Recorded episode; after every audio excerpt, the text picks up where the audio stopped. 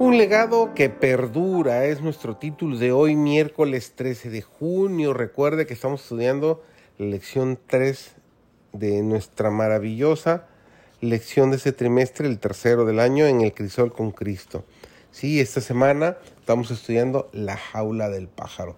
Servidor David González, comenzamos. ¿Se siente hoy lleno de pesar? Fije sus ojos en el sol de justicia. No trate de solucionar todas las dificultades. En cambio, vuelva su rostro a la luz, al trono de Dios. ¿Qué ve allí? El arco iris del pacto, la viviente promesa de Dios. Debajo está el propiciatorio y quien se apropia de las provisiones de misericordia que han sido hechas y se apodera de los méritos de la vida y la muerte de Cristo. Tienen el arco iris de la promesa, la bendita seguridad de la aceptación del Padre mientras exista el trono de Dios. Lo que usted necesita es fe. No permita que su fe vacile, libre la buena batalla de la fe y eche mano de la vida eterna. Será una batalla tremenda, pero líbrela a cualquier costo, porque las promesas de Dios son sí y amén en Cristo Jesús. Ponga su mano en la de Cristo habrá dificultades que vencer, pero ángeles que sobresalen en fortaleza cooperarán con el pueblo de Dios. Dirija su mano a sesión, ábrese paso hacia la ciudad de las solemnidades. Una gloriosa corona y su túnica tejida en el telar del cielo aguardan al vencedor.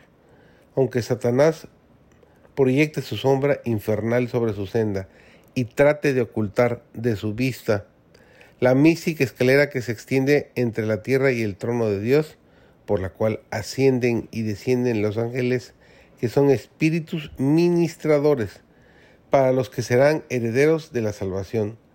Ábrase paso hacia las alturas.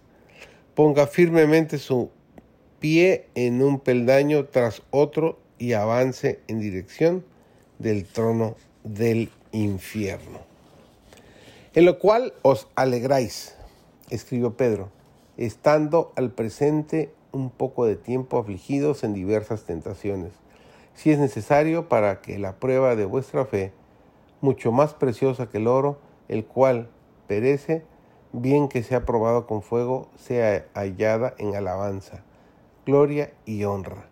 Cuando Jesucristo fuere manifestado, al cual no habiendo visto, le amáis en el cual creyendo, aunque el presente no le veáis, os alegráis con gozo inefable y glorificado, obteniendo el fin de vuestra fe, que es la salud de vuestras almas. Las palabras del apóstol fueron escritas para instrucción de los creyentes de todas las épocas y tienen un significado especial para los que viven en el tiempo cuando el fin de todas las cosas se acerca. Toda alma que desea mantenerse en la fe, firme hasta el fin. El apóstol procuró enseñar a los creyentes cuán importante es impedir a la mente divagar en asuntos prohibidos o gastar energías en cosas triviales.